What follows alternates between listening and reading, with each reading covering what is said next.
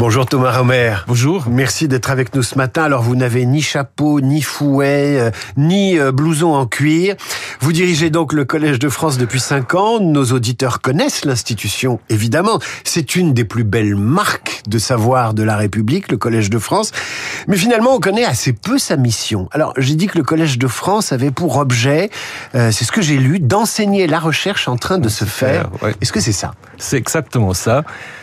Et on pourrait rajouter euh, transmettre euh, cette savoir gratuitement parce que nous n'avons euh, aucune euh, condition d'entrée, nous prenons pas de frais d'inscription, nous connaissons pas en fait notre public. Donc maintenant on essaye de le faire en faisant des sondages, mais on peut voir qui vient dans nos salles. Mais nous avons beaucoup de monde derrière les écrans.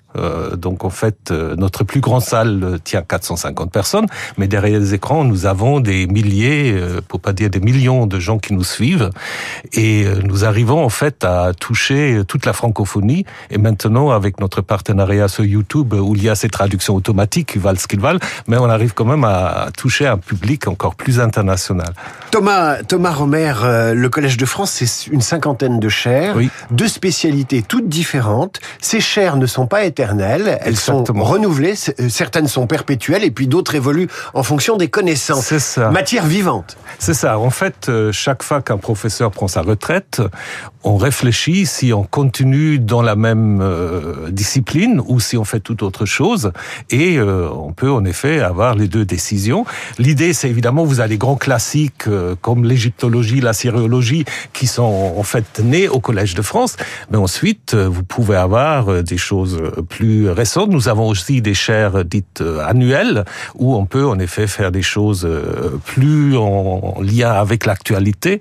Donc on a évidemment une chaire sur le développement durable, sur la biodiversité, Sur l'intelligence artificielle. sur l'intelligence artificielle, sur la question de la protection des données. Donc euh, Mais il y a voilà. des- il y, a aussi des, des chaires sur, vous l'avez dit, sur l'histoire, avec des intitulés très poétiques. Alors sur la science, il y a parfois des titres qui sont incompréhensibles, mais très euh, euh, très littéraires. Et puis sur la littérature ou sur l'histoire, euh, vous avez euh, politique et amour, par exemple. Patrick Boucheron, Voilà. Donc- il fait un cours sur politique et amour. Ben voilà. Donc c'est la grande liberté en fait euh, de nos professeurs. Euh, Donc il n'y a aucune censure. C'est-à-dire en fait si il y a une censure qui existait à l'époque, euh, parce qu'un de mes prédécesseurs, Ernest Renan, ben, il était en effet suspendu à l'époque parce qu'il avait commencé son premier cours sur Jésus en disant l'homme Jésus, ce qui à l'époque avait en effet choqué l'Église catholique, qui avait quand même réussi à l'époque euh, de le suspendre pour quelques années parce que euh, c'est un enseignement qui, qui choquait. Là, aujourd'hui, suite à la séparation Église-État, on a dépassé ces problèmes-là, mais on est totalement libre. En fait, les cours sont votés chaque année par l'ensemble des professeurs. Mais depuis que je suis là, j'ai jamais vu qu'un cours ait été refusé par quelqu'un.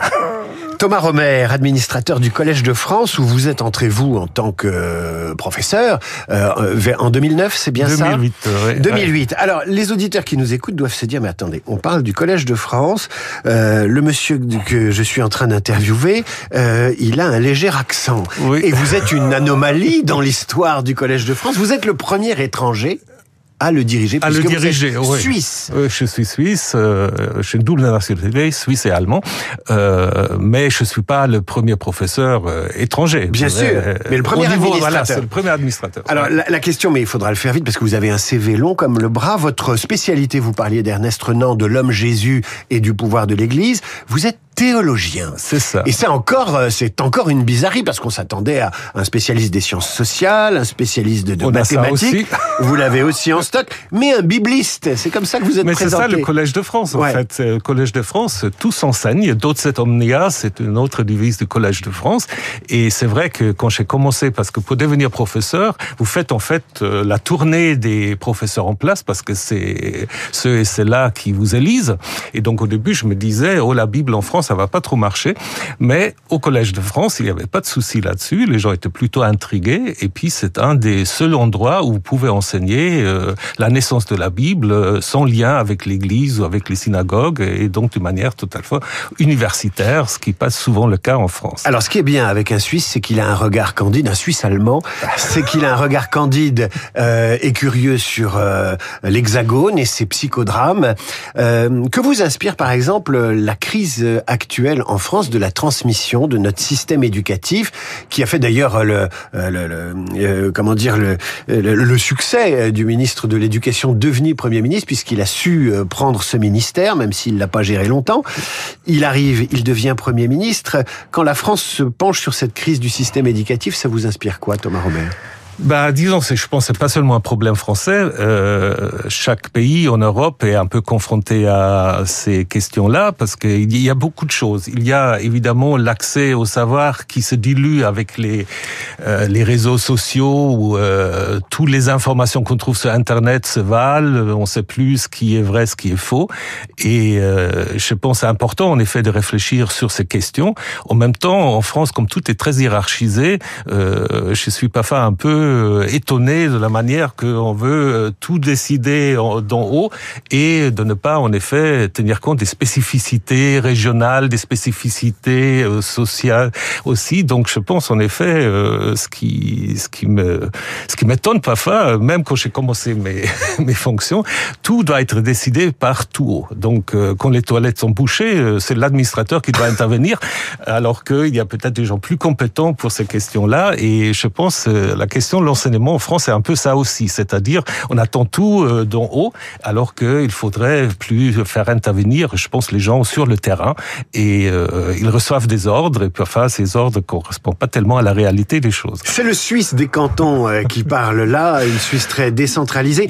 il y a aussi une crise de la transmission, c'est-à-dire qu'on ne sait plus comment transmettre, on n'arrive plus à, à, à, situer le sachant, le savant, le professeur par rapport à la classe, et ça pose la question de l'autorité des élites et de ceux qui savent. Vous êtes touché par ça au Collège de France? Je pense qu'on a quand même la chance au Collège de France parce que les gens qui viennent au Collège de France, qui euh, qui nous écoutent aussi euh, derrière les écrans, bah, ils cherchent quand même euh, un, un, savoir qui n'est pas, comment dire, contaminé par toutes sortes d'idéologies.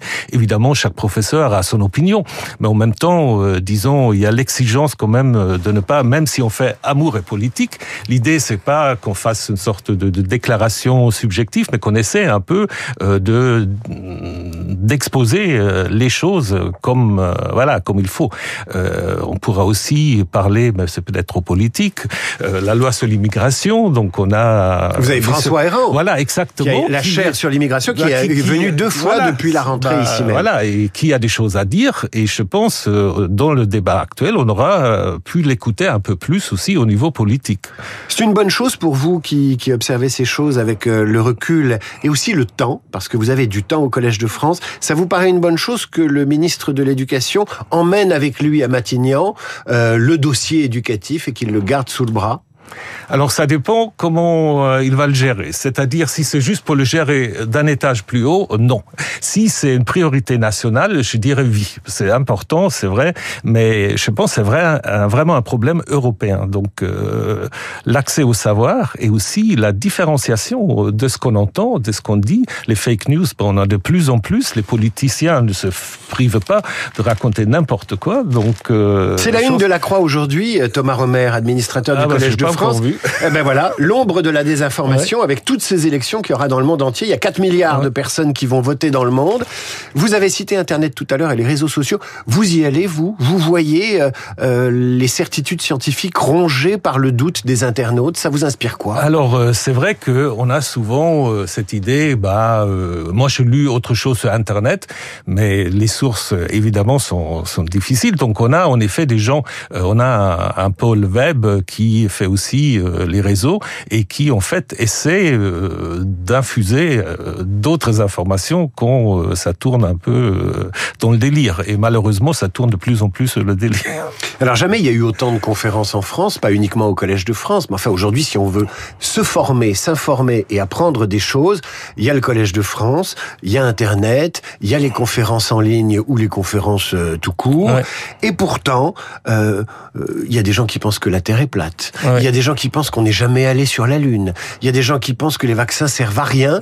Euh, Qu'est-ce que ça inspire euh, aux Suisses que vous êtes? Bah, Je pense que ça, reflète une certaine désarroi euh, par rapport, en effet, à ce monde qui est devenu trop trop vaste, dont on n'arrive pas tellement à se retrouver. Et donc, on est parfois un peu victime d'explications simples. En fait, le fake news ou ces théories conspirationnistes, souvent, c'est simple. Donc, il y a des méchants qui gouvernent le monde et qui veulent notre mal, donc il faut se défendre. Et puis, c'est tout la faute à un petit clic, voilà, de, je sais pas, de francs-maçons, de juifs, de, je sais pas quoi, de gays, etc. Donc, je pense qu'il faut lutter contre cela. C'est certainement, je dirais, une cause nationale prioritaire, pas seulement nationale, mais aussi internationale. Alors on a parlé de l'audience du Collège oui. de France, qui est une audience physique avec des gens qui viennent assister à, à, ces cours dans ces chaires, dans cet amphi de 400 places. Et puis euh, il y a l'audience sur Internet. Euh, J'ai vu que vous aviez euh, 100 000 100 000 auditeurs par oui. an, et c'est 100 000 personnes qui viennent là pour le coup au Collège de France chaque bah, année. Qui viennent pas sur le cours, ouais. c'est-à-dire euh, qui sont derrière les écrans. Euh, sur le cours, je sais pas, on a combien on, on a souvent Margaret Navarre plein, on a quelques stars, euh, on a d'autres amphis, mais les cours sont très très suivis, c'est vrai. Parfois les gens font la queue euh, dehors, et puis surtout quand il fait froid comme ce, cette semaine, parfois j'ai un peu peur là. Que les gens viennent se chauffer au Collège de France. Non, ça, ça c'est pas grave. Ça, ça, ça a toujours été. On ça a, toujours été. Ça toujours Il y a des gens qui viennent. Toujours eu, puis c'est très bien. Ça ouais. fait partie de la mission du collège. On accueille tout le monde. On Vous accueillez tout le monde. On accueille tout le monde. Donc Sauf il y a des gens qui sont ouais. euh, un peu dérangés. Okay. Mais euh, vous venez, euh, on fait on montre contrôle des sacs. Non, même voilà. pas. Même contrôle pas. des sacs. Voilà. Donc contrôle des sacs. On est vigipérate comme tout le monde. Mais autrement, non, on accueille tout le monde. Et je pense c'est aussi ça. C'est un mélange aussi des populations. Et ça, c'est très important aussi. On ne fait pas de la discrimination. Tout le monde peut venir. Thomas Romer, une dernière question euh, en lien avec votre spécialité ou un thème de recherche qui est le vôtre, c'est cette fameuse arche d'alliance. Oui. Euh, alors on va pas rentrer dans le détail de tout ce que vous savez et de toutes vos recherches et publications, mais enfin cette arche d'alliance, euh, elle existe ou pas? Je pense qu'elle a existé, euh, elle existe probablement plus. Comme elle était en bois, c'est un sorte de sanctuaire transportable.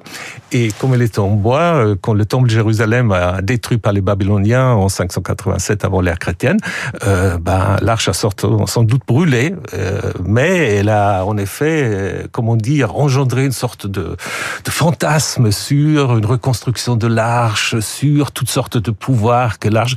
Ben, vous avez mentionné Indiana Jones. C'est votre non, hein, le point bah, vous a oui, surnommé ça... l'Indiana Jones suisse. Bon, bah écoutez. Mais ce qui, à mon avis, est important, si j'ai encore une minute, c'est aussi euh, ce que je voulais faire euh, en m'intéresser à l'arche, c'est aussi euh, mettre ensemble l'archéologie et les sciences bibliques. Donc, euh, c'est en fait avec un collègue et un grand ami euh, en Israël, Israël Finkelstein, qu'on a en effet entamé cette recherche. Donc, on voulait poursuivre. Et puis maintenant, la situation actuelle, on ne sait pas encore quand ça pourrait continuer. Ça devra attendre. Thomas Romer, administrateur du Collège de France, merci d'être venu parler ben, sur Radio. Classique. Pour tout savoir sur les cours du Collège de France, si vous voulez y assister, c'est collège-de-france.fr. À suivre, le rappel des titres, la revue de presse d'Hervé Gattegno qui vous racontera comment Marlène Schiappa a prédit à Gabriel Attal il y a trois ans, grâce au tarot, qu'il serait Premier ministre. On est très loin du Collège de France. Suivi d'Esprit Libre avec Franz-Olivier Gisbert et son regard sur la transition politique que nous vivons depuis mardi midi Radio Classique.